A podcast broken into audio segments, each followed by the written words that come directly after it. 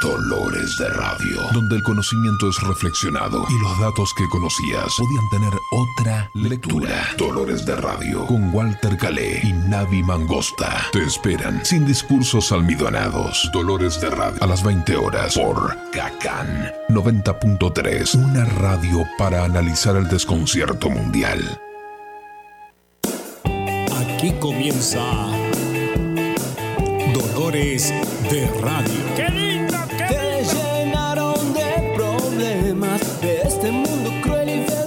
Walter Calé. La vida es corta y vale la pena. Y hay mucho por qué sonreír. Navi Mangosta. Es jueves y prendiste la radio, nena. Y no te quiero yo mentir. Según algunas críticas, Los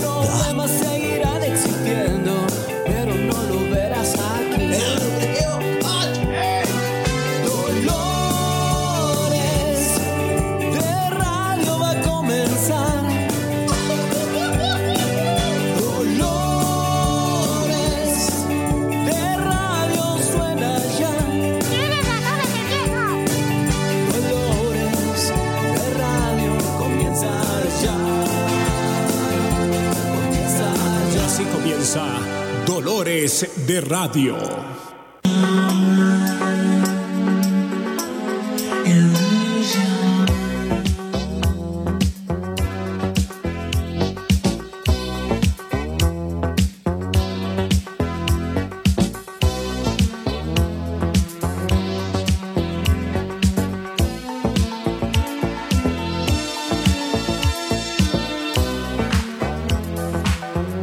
Muy buenas noches, queridos amigos, a una noche más de Dolores de Radio.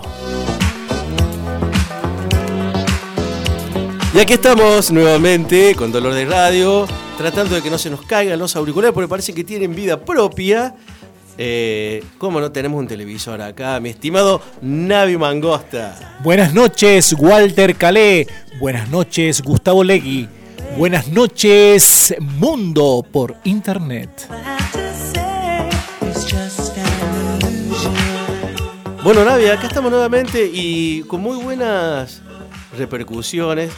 La- eh, lamento tener que hablar así con este tono tan nasal, tan aloeros Ramazzotti. Sí. Pero bueno. eh, Estás la- congestionadito. Estoy congestionado, exactamente. Pero por suerte es una leve congestión, nada más. Es la primavera, ¿no? De los lapachos en flor de Catamarca, ¿no? usted Que- dice? Sí, sí, sí. Anuncia el final del invierno. Ah, que bueno, el viento no tiene nada que ver, digamos, con También. Los lapachos en, en, en polvo son eso. Ahí Ahí está. está. Qué bien. Ahí está mi, mi atlátere. Ando cantando así folclore, ¿sabes, Navi? Ando cantando Sí. a, a los eros. Está bien. Me gritan eros, eros. Bueno, eh, ha, ha tenido muy buena repercusión, así quería comenzar el programa, el- lo que hablamos la semana pasada con el profesor Sosa, ¿no? Sobre... La autonomía de Catamarca. Exactamente. Sí, yo mismo, como le había comentado cuando estábamos escuchándolo al programa, ¿no? Ah, Mejor dicho, a nuestro compañero eh, Ezequiel, eh, que muchas, eh, sobre todo detalles, no sabemos, ¿no? Y simplemente festejamos esa separación que tuvimos, ¿no? Como esa plaza municipal que era antes Catamarca de Tucumán. Y nada más. Y él contó con muchos detalles, cómo había sucedido, quién eran los protagonistas, cómo después nos tuvimos que arreglar solos, cómo el gobierno nacional, bueno, en ese momento estaba ausente, en general, ¿no? Es como que cada, cada territorio, cada provincia o cada zona de Argentina estaba por su cuenta, inclusive, eh, incluido Buenos Aires, digo. Así es, es, es muy interesante por lo, por lo menos intentar eh, salir de esa imagen de estampilla que tiene la historia Sí, en general, ¿no? y que solamente nos refleja eh, un momento eh, congelado de ella misma, pero sin ver todos los, los grises, las tonalidades que, que- que convergen y emergen de esa imagen. Sí, de hecho, un amigo mío eh, me decía que lo que sabía del 25 de agosto era que era una línea de colectivos, ¿no? Una, Ah, una compañía de colectivos nada más. Bueno, por lo menos algo sabía.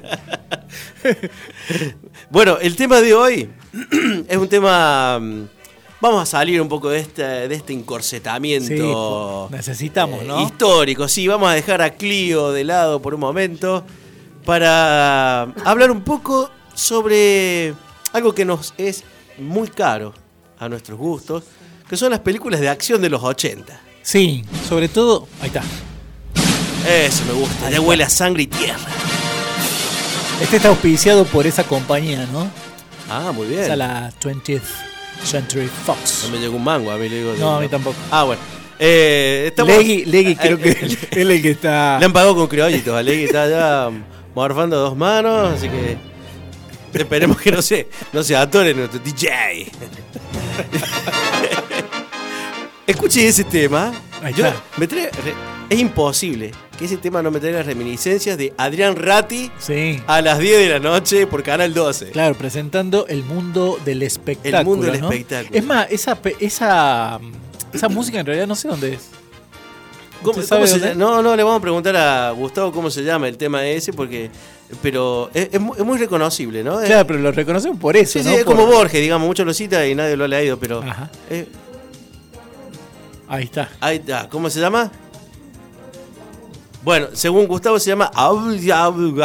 Algo del así, del vagón. Algo del vagón, algo del vagón. Bueno, eh, ya después lo vamos a googlear bien ahí Sí, porque sí. el vidrio no nos deja. eh, y las migas de pan tampoco nos dejan reconocer bien el nombre. Pero,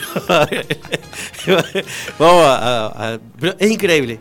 Suena ese tema y uno lo ve inmediatamente a Adrián Ratti comentando la película de las 10 de la noche por Canal 2. No, y mire, la cuestión esta del... del, del En blanco y negro, obviamente. esto de los reflejos, de cómo eh, alguna, algún olor, o en este caso algún sonido, nos lleva a cierto momento de nuestra vida, así como usted nombró eso, es que no podemos eh, disociar justamente cuando empieza una película, que siempre son cuatro o cinco compañías, ¿no? Sí, sí, sí. ¿no? Eh, por ejemplo, la Metro Goldwyn Mayer, que está el León. En la otra, la Columbia, esa que van con las estrellitas. La otra, esta, la 20th Century ¿Se acuerda Fox. la, de Gatti Video? Gatti Video. Aparecía así Gatti Video en lo- en los videos. de Ah, porque usted los, los pirateaba, ¿no? O sea, Ah, las no. copiaba, conseguía dos videocaseteras y track. No, no, así venía, hacía Gatti Video, así. Y era la musiquita también. Claro, Y sí. es interesante porque. la hacían en, en San Luis, ¿sabe? Ah.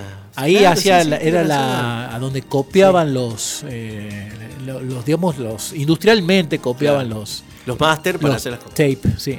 Mira, Que interesante. iban ¿no? a todo el país. Porque eh, no se trata de un eh, solamente traer a la memoria, sino está cargado de emoción. Claro, claro. De, de ahí es interesante, por ejemplo, e- este tipo de cosas nos traen eh, lo que es el recuerdo. Recordar es recordar, es volver a pasar por el corazón. Sí, totalmente. ¿no? Y- Mire, y esto nos, tra- nos ya cuando, emoción. ¿no? cuando hablemos un poquito más, voy a hacer un como un reconto de cómo vamos de lo mucho a lo íntimo. Ya después le aclaro bien esta, A esta ver, frase. bueno, ¿no? vamos a esperar, vamos con un temita musical acorde a este programa.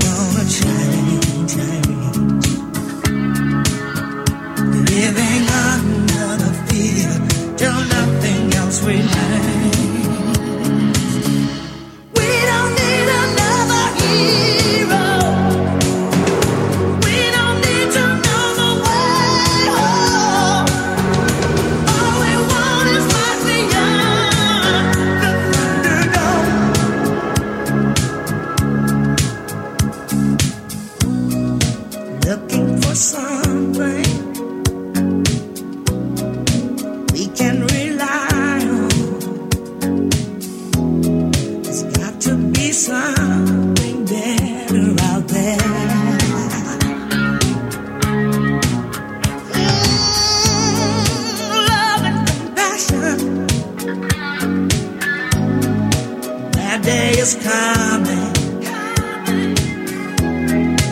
All else are castles built in the air.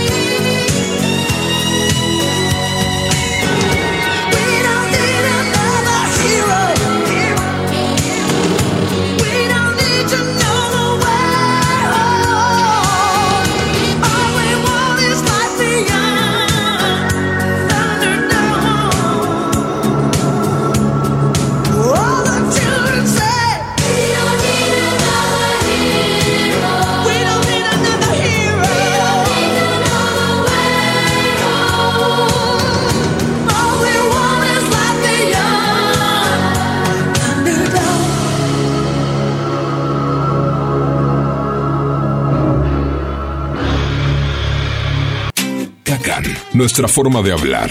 Una radio artesanal, una radio distinta, una radio con norte.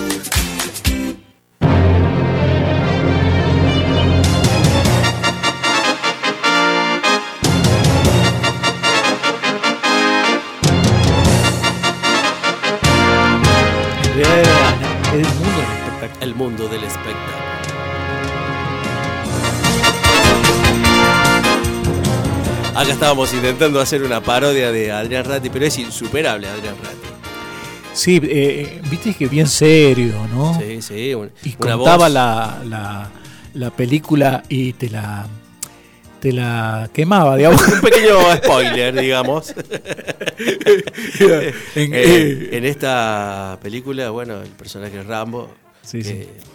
Triunfa felizmente, ¿no? Y mata a todos. Claro, claro. Pasa por muchas vicisitudes, pero finalmente mata a, A- a todo. No, ¿se da cuenta? a 5.000 No, miro, coreanos. Mire, mire.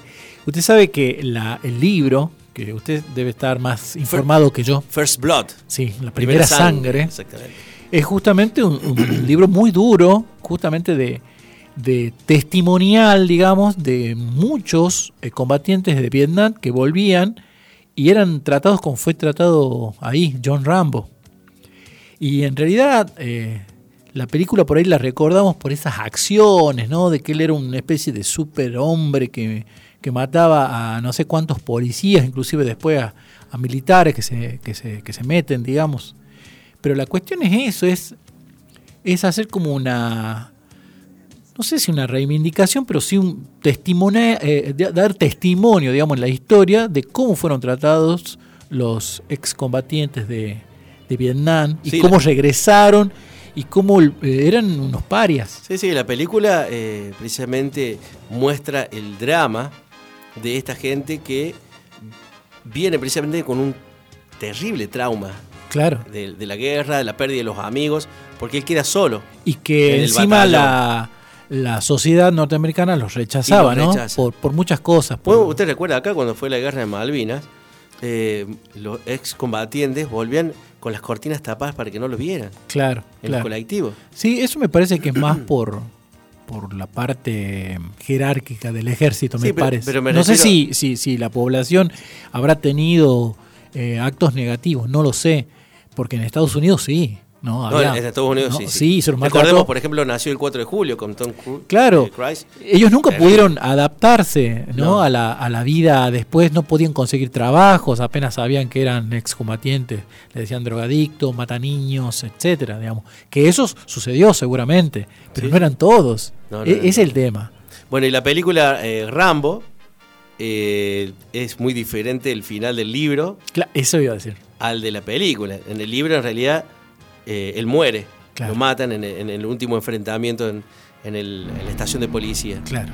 Pero bueno, deciden cambiarlo para continuar eh, Claro, lucrando, como, hace- lucrando. Como- como es de costumbre, ¿no? Claro, es interesante porque es, es lo que su- suele señalar, eh, ya, ya lo hemos dicho en otro momento, ¿no? Ángel Fareta, que dice, vos pa- para acabar con una buena obra de arte, no tenés ni que hablar mal, ni que destruir, no, tenés que inflarla. Mm, Es decir, la inflación. De ahí te salen, por ejemplo, una obra maestra como Halloween, del 70 y pico de Carpenter, te hacen 15 Halloween. Claro, claro. O sea, se recontra remila gota la Exactamente. idea, claro. Entonces la 1 queda totalmente Sí, sí, perdida. diluida, diluida, la nada. totalmente. Rambo claro. 1 o First Blood es brillante la Sí, sí, película. esa. es muy linda. Es fuertísima. Después la otra, no tanto, y ya que estamos, bueno, hablemos de la, de la, de la saga de las tres. La, eh, la- la tercera, uno la puede comprender en esta altura de su vida, en el sentido de las vicisitudes históricas que se llevaron a cabo La 3 es con. Él está en en, Afganistán. en Afganistán. Claro. Él, pe- él pelea junto a los talibanes, que habían Claro. sido entrenados por la CIA contra los rusos.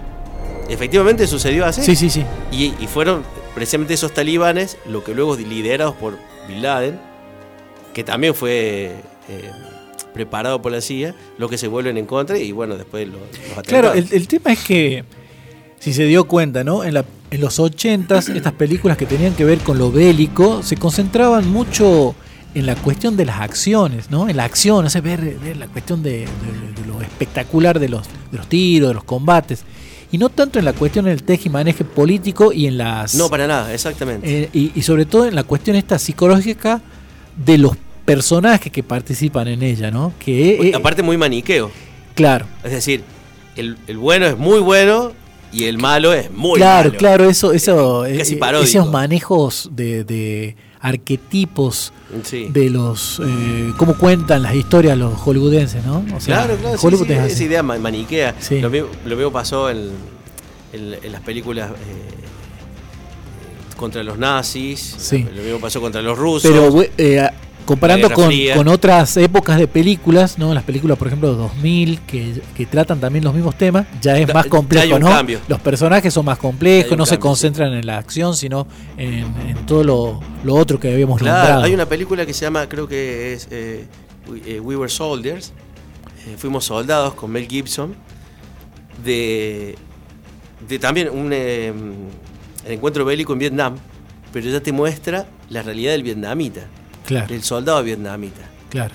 además de la, de la realidad del soldado eh, yankee, digamos. Sí, sí, sí. Está muy, muy fuerte, esa película es muy buena también. muy Bueno, ya, mo- ya vamos a volver, ¿no? A, seguramente a otra película porque hubo muchos, muchas en los 80 de este tipo, ¿no? Y de esta temática, ¿no? De la guerra. Eh, pero habíamos escuchado a Tina Turner haciendo una versión, ah, digo una versión, la versión más conocida de la, de la obra que se llama No necesitamos necesitamos otro, otro héroe. héroe. ¿no? Eh, usted sabe que hay una versión de Leo Maslía, dicho de paso, hoy toca en la en Córdoba. Ah, no me diga. Sí, sí. Eh, Leo Maslía es un, es un autor uruguayo muy interesante porque siempre está en una búsqueda permanente de, de cosas novedosas. Y hubo una época que No es para cualquiera. no, y estaba en una búsqueda del humor, el humor con música. Esto es lo primero que yo escuché de él, o lo segundo, estamos hablando 20, 30 años atrás, Sí, sí, sí. sí. y que hay una versión de, de esta canción de Tina Turner, pero con la letra de... de ¿Cómo se llama el, el, el bar este que hay en Salta? Que van todos... eh, Valderrama. ¿Valderrama? Sí. Ah, no me digas. ¿Dónde iremos a parar? Eh, es, la música esta. Sí. Dice, yo hice una fusión, dice Tina Turner con, con el Cuchi Leguizamón, Con creo que. Ah, sí. y, la, y la hace. No, me digas. obviamente entra, entra justito, ¿no? Por decirlo así, de esa- esa- esas cosas que son eh, más eh, pícaras o ocurrentes que ingeniosas sería la palabra que musicalmente este, complejas, ¿no? Bueno, ahora yo he escuchado unos trabajos, ahora de grande, Sí, trabajos musicales de una complejidad de Leo Maslier. sí, sí, sí. De hecho, Eh, impresionante. hoy ¿no? eh, presenta Impresionante. eh, obras de piano solamente de él. O sea, no tiene nada que ver con, con ese humor o esas Y- parodias y, que, sí, que como hacía. intérprete es Sí, sí, sí. Es, muy, muy bueno. Es muy, muy, bueno. muy bueno. Bueno, me decía que esta pertenecía a una banda de sonido de una película. Sí, de Jack. O sea, a ver, vamos a hacer un pequeño derrotero de lo que es Mad Max. Mad, Mad Max, Max. sí, es una Con Mel película, claro, Mel Gibson muy jovencito que hace la 1. Eh, el- eh, todo es en Australia, con todos eh, actores desconocidos, incluido él, digamos, o desconocidos así mundialmente, Sí, sí, digamos, sí, porque es del cine australiano. Una película post-apocalíptica. Claro, Algo así. Algo así. O está in- entrando. Claro, entrando, la 1 está entrando. Una sociedad en decadencia. Sí, sí, mucha violencia, porque esa visión tenía, ¿no? Los 80, los cineastas en general, hay muchas muchas películas que tratan esto de esas pandillas de, de motociclistas que van y atacan a ciertas ciudades. Bueno, esto pasa lo mismo en Australia. Entonces él era un policía que se había tomado eh, vacaciones, El loco Max. Mad claro. Y el hecho es que le matan en ese en esas vacaciones, le matan a su mujer y a su a su hijo, Sí. una, una hijita, o sea, Sí, era un bebé. Y también a un amigo de él, que era compañero de, de- de, digamos, de, de las patrullas, patrulla de camino, una cosa así, tenía unos autos así importantes, ¿no? Eh, todo eh, bien preparado para la carretera, así para perseguir este, eh, malhechores, pero digamos con cierta ventaja. El tema es que después de eso, él es como que aparentemente hace un. una- se, se pone loco, digamos, Sí, sí, se, digamos, pone se enloquece. sí, sí. Se enloquece, va y, y toma, toma venganza, digamos. Así, así termina la primera, peli- la primera, que se gastó apenas 600 mil eh, dólares. No sé si estadounidenses o eh, eh, australianos.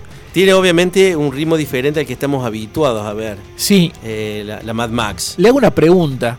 Sí, sí, porque tiene todas las características de la, del cine independiente. Sí. ¿no? Se nota que es una producción de poca, de poca plata. Digamos, hablemos, 600 mil dólares es, es muy poco para Hollywood. Para, por ejemplo, acá en Argentina sería una superproducción. El tema eh, a lo que voy es que. Una pregunta. no sé si, si usted sabe que en esa película sale banda sonora hecha por este el guitarrista de Queen, eh, Brian May. Pero yo no sé si es Brian May ese. ¿Usted Ah, sabe eso? No, no, no. no. Claro, yo La siempre la veo, es una es, es, eh, es orquestal lo que está, Sí. y una orquestación así que se nota que hay un dejo de, de influencia popular. De, rock. No sé si de rock, pero sí de música popular, ¿no? Eh, pero nunca supe si es este Brian May, el de Queen. Ah, no, no, no, la verdad que no he visto, no, no he visto los créditos. Mire. sí.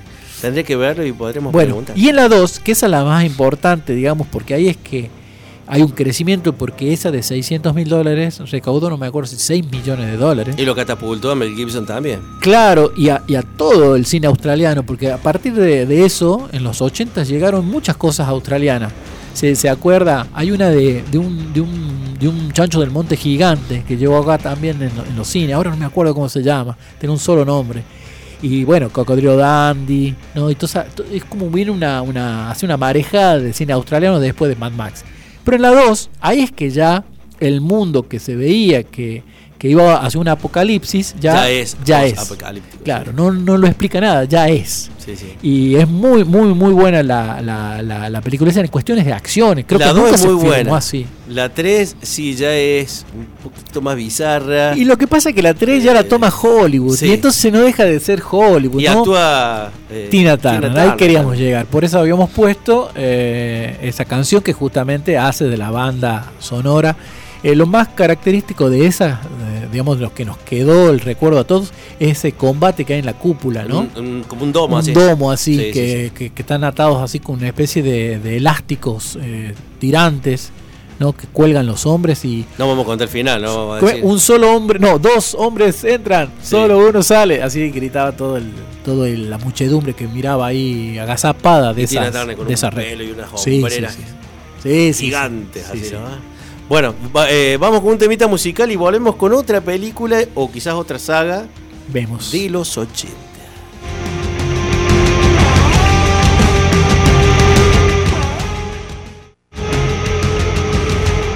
Nuestra forma de hablar. Kakan, nuestra forma de hablar. Una radio artesanal. Una radio distinta. Una radio con norte.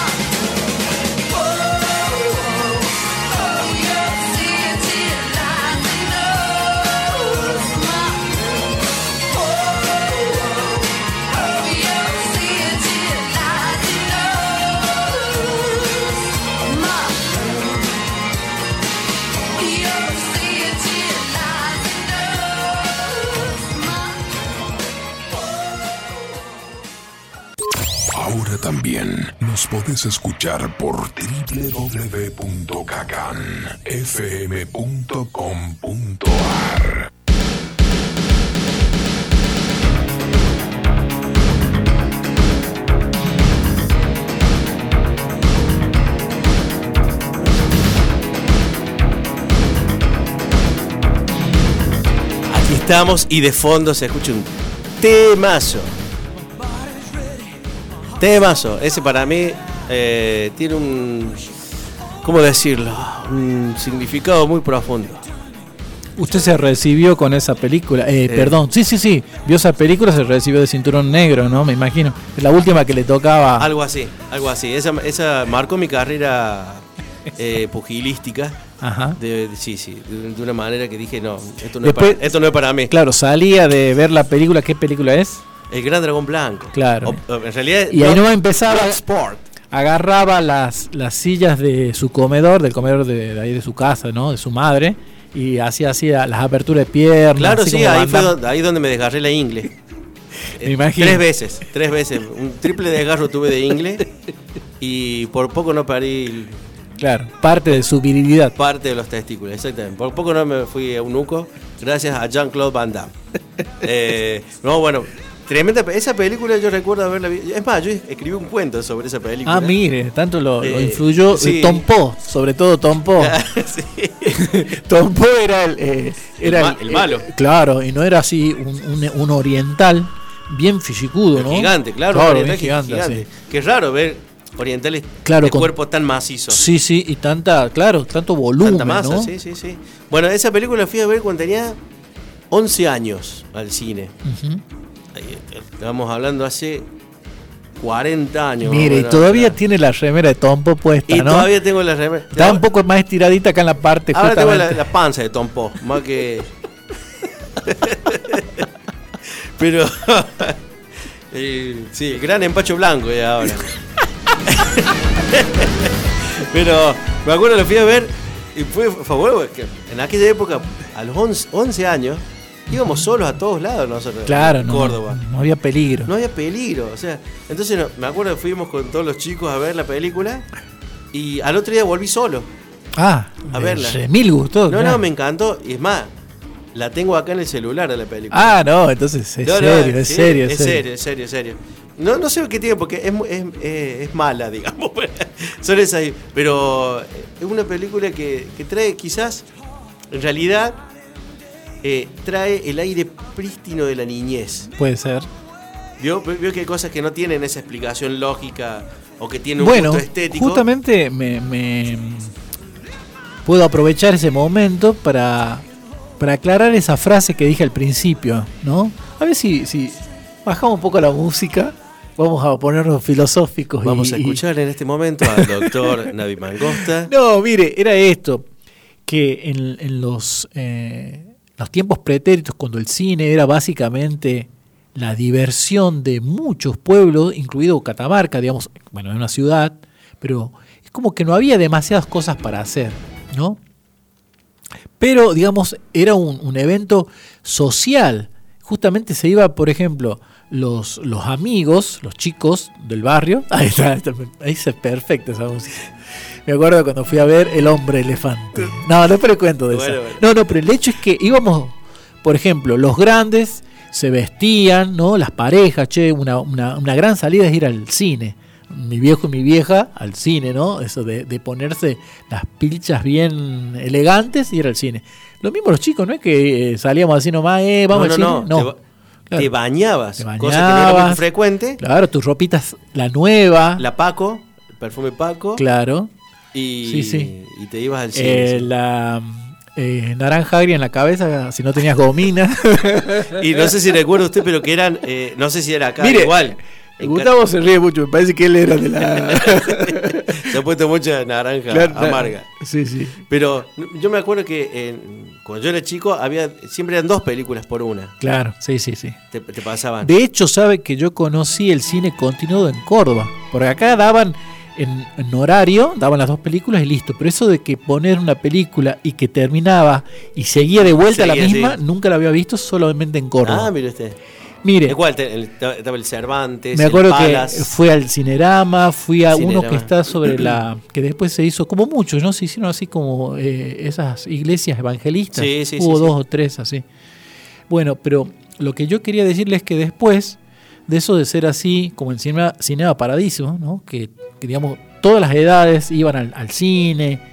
De hecho, ahí. Es que era una, era una fiesta ir al cine. Claro, de hecho, por ejemplo, la película Mad Max, esta 2, que estábamos comentando hace rato, la fuimos a ver todos los chicos de la Vicario, eh, que era mi barrio, la Vicario y Rioja entre Güemes y Buenos Aires, póngale, eh, o en la Florida inclusive, todos esos chicos íbamos al cine. Vimos también Christine, ¿se acuerda del auto ese que... que Ah, pasó en la novela de Stephen King. Sí, señor, Sí, también la vimos en el cine ideal. Ah, Pero lo que voy es esta cuestión de que después, cuando ya vino el video, se, se volvió más íntimo. Pero aún así, acuérdese que también en grupo ibas hacia el, hacia el videoclub y entre varias personas juntaban y ven, ah, a ver qué película podemos ver, Sí, juntarse sí. a ver una película. Y ahora ya con esto del streaming, ya prácticamente es, es algo muy no íntimo. existe. No, uno se, uno va y Sí. a la noche lo pone y listo, digamos. Antes había todo un rito, me acuerdo cuando nos juntábamos para ir a alquilar alguna claro, película. quedarse de acuerdo más o menos ahí, ¿no? Eh, sí. Quedar de acuerdo qué película vamos a, vamos a Yo me sacar. acuerdo una vez que íbamos a alquilar una erótica. yo, digamos. yo me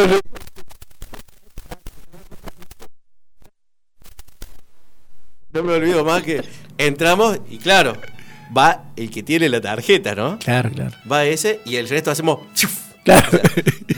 O sea, desaparece, ¿no? Quedó solo ahí. Claro, cuando muestra la tarjeta se escucha que le dice la dueña del videoclub, Héctor, yo te conozco a vos.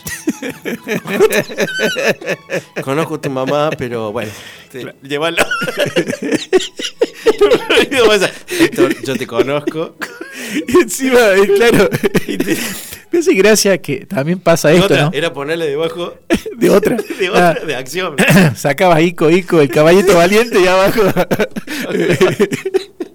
Travesura azul, no Sí, sé cuánto. sí. Sí. Pero mire, Pero era todo un ritual, ¿no? bueno, pero, Juntarse a ver pero fíjese cómo somos como sociedad, que digamos que, a, viva voz, me acuerdo que el, el- tipo, el que atendía en el cine club, te preguntaba a otro, que decía, che, mira acá, cuando buscabas una de terror, masacre en lo alto de no sé cuánto, dos, ¿la tenés? Ah, no, ya la alquilaron, bueno.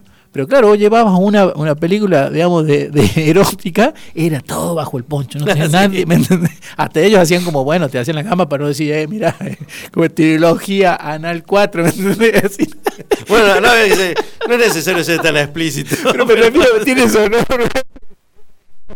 que ni siquiera nombres. Es, es interesante lo que señaló recién, que a medida que pasa el tiempo, la tecnología nos va aislando más. Sí, sí. O sea, en, en vez de, de lo que supuestamente es acercarnos más, nos va aislando más. Sí. En estas cuestiones de las apreciaciones estéticas de las películas, era algo social ver una película. Mire, lo Además, que- yo iba con mi viejo a alquilar una película Claro, a veces. claro. Y ese claro. recuerdo es muy lindo. Sí, sí, bueno, de hecho, bueno, a mi viejo le, le gusta mucho el cine y eh, yo fui a las pe- muchas películas, las las vi con él, ¿no? Las películas infantiles que me acuerdo, y las películas, eh, a ver, le estaba por decir que, ah, cuando ya mi vieja no quería, porque no dice que le cansa estar ahí sentada dos horas, mi viejo iba solo. Claro. Eh, Eso es otra actividad, ¿no? Que a mí, por ejemplo, ¿se acuerda que acabo de nombrar que la, está la película El hombre, el hombre elefante? Sí. Bueno, es de... Con Anthony Hopkins. Sí, y es de David Lynch, ¿no? Sí. Bueno, una película muy buena, muy buena, Muy fuerte. muy fuerte. Y el tema es que yo estaba en el ideal, iba a ir a la tarde, en el, en el- me acuerdo ¿Qué que es era- el ideal, perdón? el cine ideal estaba acá sobre Rivadavia, Ah, a ver, a la altura de mm, eh, tiendas castellanas. Ahora, bueno, estamos diciendo un montón de, de chivos que no nos pagan. El tema es el siguiente, que el como no entraba nadie, yo tenía vergüenza de ir solo, de ser el único en el cine. Así que yo estuve esperando ahí afuera, al frente, y como no entró nadie, nunca la vi. No me digas. La terminé viendo ahora, eh, digamos, en, la pandemia.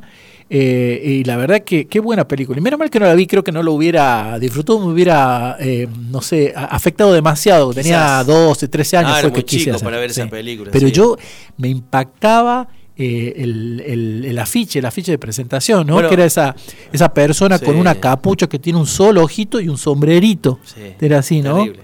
Terrible, terrible. Bueno, para mí el ir al cine siempre significó un rito. Siempre. Eh, es más, yo hace ocho años que estoy acá y antes de venir yo iba todos los miércoles al cine. Mire, cuando era barato, claro, los miércoles era Claro, o sea, barato, uno aprovechaba, Ocho ¿no? años, los miércoles siempre estaban las ofertas. Descuento, sí. Y yo iba siempre, pero de, de toda la vida. Me acuerdo de vez compramos, fuimos con unos cinco amigos y creo que compramos 300 gramos de salame, 200 gramos de queso y pan Man. francés y una baranda de adentro del cine a sándwiches que no podía lo pusieron dentro del cosito Sí. ese del popcorn, Sí. disimulando. Disimulando ¿no? los sándwiches de salame y mortadela. Una cosa de loco. Pero eh, ir al cine, por ejemplo, en mi caso yo siempre me sentaba eh, y jamás eh, abría el paquete de comida o lo que sea hasta que no empezaba la película. Claro, para no. No, sé, por qué, no, sé, no, pero te- tenía que empezar a comer cuando empezaba Bueno, la película. A ver, seamos también eh, justos. Hay cosas que cuando se hace así en comunidad y uno tiene que ser tolerante, ¿no? Hasta por ahí nomás, sí. Claro, ¿no? Porque está la típica, arranca la película y ya se escucha. ¿No? Cuando empiezan a abrir Los los, paquetes. las gaseosas, los, los paquetes de, de, papas fritas, de papas que hace mucho ruido. sí. Y la otra es eso cuando uno se, la gente o muchas personas se ríen donde la película no lo amerita. No sé si ha dado cuenta. A mí, por ejemplo, Eso en realidad no me molesta tanto como el que está detrás tuyo y le comenta al otro. "Ah, ¿has visto? esa- mira esa, para mí que lo está viendo. Pa- para mí que lo escucho. Eso que trata O sea, de adelantarse a, a- a la por- situación, ¿no? no, a ver, mira, ahí está, ahí está, mira ese, ese, ese es el que mata. Ese, para mí que es. Y, y bueno, por favor, ¿qué- ¿a qué estamos jugando? Me hacía gracia que una vez se armó así una trifulca, me acuerdo, en uno. eh, y bueno, y si no, no entiende. la señora. No me digas. Una vez fuimos. Sí, tal cual. Había otro, me acuerdo que. O, o la otra, esa que, que uno está en el, en el cine y, y el niño no le gusta la película y empieza a correr por los pasillos. ¿No Ay, le sí, pasó? por favor, sí. Hay que encarcelarlo a esa criatura. Es así, ¿no? Inmediatamente. Yo me acuerdo que fuimos a ver eh, en el Cine Club de Córdoba. Vio que está el 27 de abril. Sí, Y sí, Siempre eran sí. esas películas muy particulares. Películas francesas. Sí, yo ahí vi, ¿sabe qué vi? italianas. Me acuerdo, digo, debo haber visto varias, pero me quedó, eh, vi el festival de, de Woodstock del 69. Ah, el documental la vi ahí. Muy Bueno, lindo. yo fui a ver ahí, eh, que no daba en el cine convencional, Pacto de Lobos. Ajá. Una película francesa ambientada en el siglo XVII. espectacular, pero muy fuerte. O sea, imágenes muy fuertes de, de- de- de- de asesinato. Era Ah. una criatura que asesinaba en el, en el bosque y, em- y mandan a unos investigadores a tratar de resolver el caso. Y imagen muy fuerte. Y había una, una persona con un nenito. Ah, la llevó ahí Y para era que los gritos, la criatura. Claro. Viendo es- la imagen esa, no me olvido más también.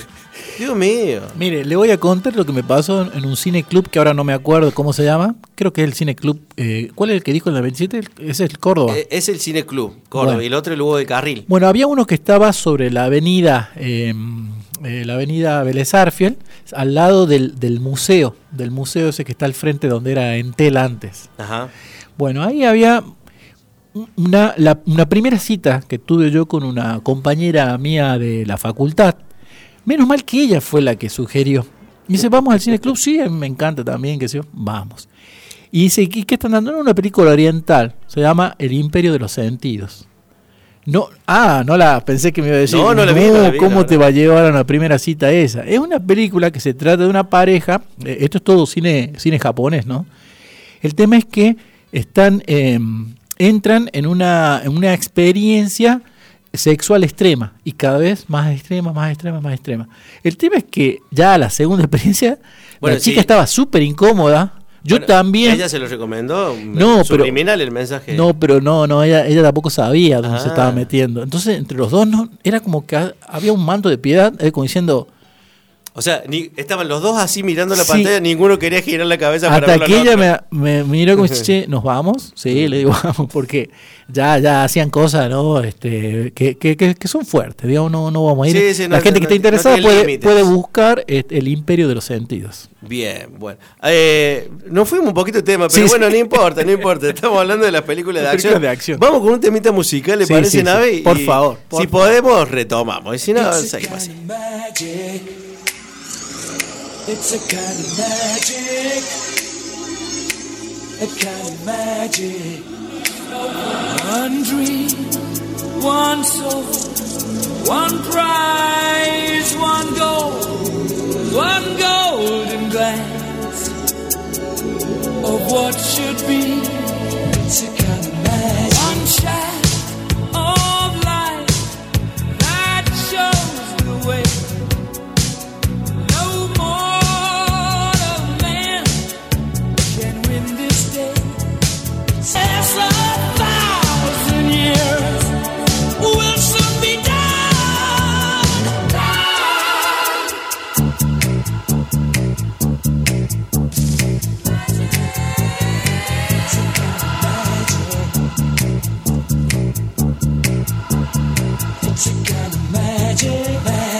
magic.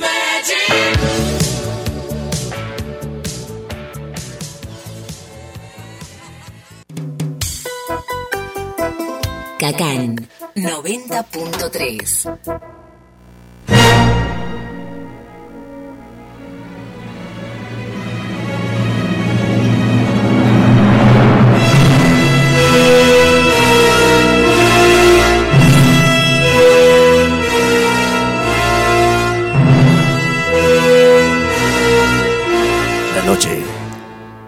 se podía cortar con una katana samurai. La niña había visto esos ojos rojos asomándose por la ventana y dijo, Mía, mía. la niña tenía problemas de locuacidad. No sabía a qué estaba refiriendo. Sus ojos ojos se acercaron. La miraron de cerca y le dijeron, Mía. Era toda una cuestión así de tire y afloje, ¿no? claro, era un espejo en una ventana. Tire y afloje la cuestión. Bueno, esa música nos trae, obviamente, eh, te pone la piel de gallina. Ujú. Una película que eh, es fuerte, muy fuerte, y unas actuaciones impresionantes. Sí. Nick Nolte y Robert De Niro. Sí. Estamos hablando de La película esta se llama Cabo de Miedo, que es una remake de una película del mismo nombre y todo, eh, de los años 50 o principios de los 60. Es en blanco y negro la original. Eh, se trata de un, de un preso que digamos que sale de prisión después de haber pasado una larga eh, estadía Psicópata. y el tema es que él culpa a su abogado de que no lo defendió bien. Y el tema es que él mismo este, estudia abogacía en la prisión. Entonces cuando él se escapa trata de vengarse básicamente. De eso se trata la película. Es muy interesante. Eh, las idas y vueltas y después inclusive eh, termina siendo cierto que él no, no lo defendió bien, ¿no? Porque dice, pero yo lo vi que era culpable, entonces bueno, cometí ese, ese sacrilegio sería entre abogado y cliente de no, no, no, de no salvarlo, digamos. Es como que omití ciertas cosas. Él decía que no a propósito, pero he hecho una omisión, digamos, que era importante, digamos. Es más, él tenía, creo que tenía tatuado la balanza de la justicia Claro. en la espalda, cuando está los- la, la- la toma esa donde se está entrenando. Y hay, hay escenas ya paradigmáticas dentro de lo que es la historia del cine. Justamente La ahí esa auto. frase, mire esa frase, cuando alguien, cuando está haciendo ejercicio él, ¿no? Sí. Y uno de los guardias cuando ya va a abrirle la, la- la celda, le dice yo no sé si mirarlo o leerlo. No, pues está lleno de tatuajes, así, cosas de la Biblia. Sí, sí, está muy bien. Y la escena del auto le, le decía, ¿se acuerda cuando él se, se esconde debajo de Claro, y se ata con un cinto y se va por ahí, sí. Bueno, incluso hubo una parodia de Los Simpsons, ¿se acuerdan Sí, sí, también? sí. Bueno, esa película es muy fuerte, unas actuaciones impresionantes de ambos Sí. y también da da, Sí, que, sí. da que pensar. Bueno, de Eh, hecho, eh, esa- el- la esa- música también es muy importante, se da cuenta cómo, cómo suena, ¿no? Sí, cómo sí. es de intimidante esa música. Es del autor Elmer, es del mismo de, del... Bernstein. Bernstein. Elmer Bernstein, que es el mismo del, de la música que usa el mundo del espectáculo. En la apertura, ¿no? ah, Es sí. el mismo, el mismo autor, el mismo compositor. Ese. Ahí está. Genial. Vamos a bajar alguna música. Esa de este- información lo mandó acá nuestra oyente Gabriela. Ah, para- fiel oyente. Sí. Un saludo para Gabriela. Gabriela Medina. Al pie del cañón siempre. Aparte, nos, no- nos mandan las notas al pie. Exactamente. Bueno, otra, otra película que realmente marcó y tiene una carga simbólica incluso muy fuerte es eh, Duro de Matar, con Sí. Bruce Willis. Y que también lo catapultó a él como actor de acción. Exactamente, porque a él se lo tenía como un actor de comedia, ¿no? Había hecho Claro. todos comedias y cuando se lo ve ahí es como que sorprendió a todo el mundo. Lo mismo pasó, mire, con la primera Batman, cuando se lo eligió a Michael Keaton. Claro, Michael Keaton Que venía haciendo sorprendió, ¿no? películas de comedia. Claro, y sorprendió que, que sea Batman, justamente. Bueno, eh, Duro de Matar, un peliculón. ¿no? Sí. Mi- Sucede Sí. todo en un edificio cuando es tomado por un grupo comando, digamos, liderado por unos europeos. Sí, y es muy interesante eso que ellos se hacen como si fuesen eh, terroristas, que esa acción la hacen por, por una por un motivo este, de ideales políticos y así. Y cuando se da cuenta, la, me acuerdo la, la que hace, el personaje que hace la mujer de, de este policía, que resiste todo ese robo, dice, ah, han terminado siendo unos vulgares ladrones, Sí. ¿no? Es como que le baja el precio, ¿no? A la, a- a, digamos, al motivo de hacer eso, ¿no? Semejante, semejante movida. Bueno, y de ahí surgieron eh, como cuatro películas más. Sí, sí. porque sí. después, una de las últimas, también, ¿no? Ya, ya es él con, los, con el hijo, con la Claro, hija. no, eso, viste, no. mí Y no. ya se va Ya, no. desvirtuando cada vez más, ¿no? Yo no, no, yo sé que, que mm, para los eh, cineastas y los productores norteamericanos es como que es el dinero es el que habla, no le importa nada, ¿no? Si, si los actores terminan encajonados en ese eh, en ese solo papel, Pero actor inclusive la idea, ¿no?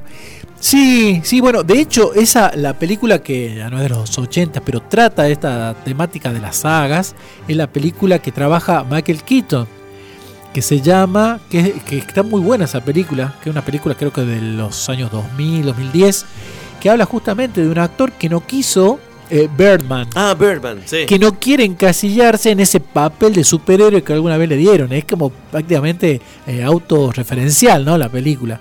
Y, bueno, entonces eh, toma riesgos eh, artísticos diferentes y bueno, y aparentemente le, le va bien, ¿no? Porque Con ese, con ese riesgo artístico, sobre todo en el teatro y en el teatro contemporáneo, digamos, eh, y en Nueva York, ¿no? A diferencia de hacer una, de seguir con la saga de, en ese caso, Birdman, que era el- Claro, claro, claro. Y bueno, nos estamos olvidando de uno de los grandes paradigmas de las películas de acción de los 80, eh, cuyos eh, ajustados jeans lo hicieron muy famoso. Mm. Siempre la misma camisa, eh, el- la hebilla del, redonda, grande, tejana, obviamente. Estamos hablando del Colorado Chuck Norris. Ah, Chuck Norris. Chuck Norris, eh, eh, Claro. eh, Clásico sí, a de mí, las películas de, de- de acción.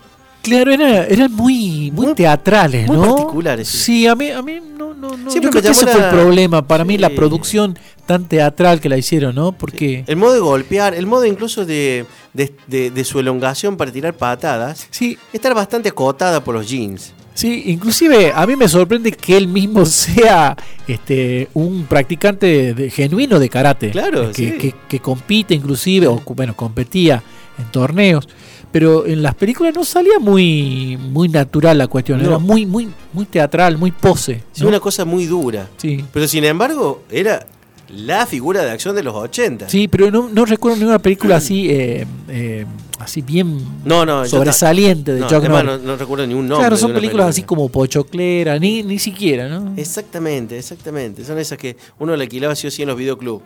Claro, en la- en la parte eh, de claro, eh, digamos, eh, yendo un poquito más atrás en los 70 es como para mí continuó la, la sin ser tan gracioso, la de Trinity, ¿se acuerdan? Pero esa- ese tipo de películas Ah, así porque de Está hablando de Bud Spencer y Terence Hill. Hill. Claro, que eran así unas, unas luchas así poco reales. Bueno, digo, terminaban siendo así las de Chuck Norris, siendo que él sí podía hacer unos buenos combates, ¿no? Así es. Bueno, no sé cómo estamos. No, ya nos hemos pasado con el tiempo. Sí, ya, ya tenemos. Eh, y nos queda, pero un montón de material, porque en realidad no hemos hablado casi. Cine francés con John Paul Belmondo. John Paul Belmont, por supuesto, y Alain Delon, Sí, señor. agárrenlo. Eh, los, ¿cómo es? Los, eh, Eh, los superagentes de acá de Argentina. ah, pues es los 70. Ah, es verdad, es verdad. No, no estamos olvidando de, pues, bueno, Steven Seagal, también Sí. con, con Nico, Sí. marcó un hito. sí, sí. Y obviamente las películas de James Bond. James Bond, eh, claro. De los- Octopus, sí. Ahí salía. En los 80 eh, estaba- En los 80 estaba Timothy Dalton. Eh, no, el actor que empezó es Roger Moore, o sea, sí, continuó de los 70 Todas las primeras películas del. En los 70 estaba Moonraker. Octopus es Roger Moore. Pero estaban en los 80. Sí, sí. Ya estaba viejito Roger Moore. Sí, sí, de hecho sí, de, eh, el, el- el espía, uno que sale en la Torre Eiffel y él conduce Sí. un... Ese también ya, ya era un tipo grande, de hecho él dijo, no, bueno, ya tengo que dejar de hacerlo Era- porque no, no, Claro. no me creen que yo haga Claro. todo esto a los, no sé, tenía como 50 Sí, años Ya era o 00, más. 00 Pami era. bueno, nos vamos entonces hasta el jueves que viene y vamos a ver qué temita nos va a tocar para esa semana de en esto que hemos dado en llamar Dolores de Radio. Chao.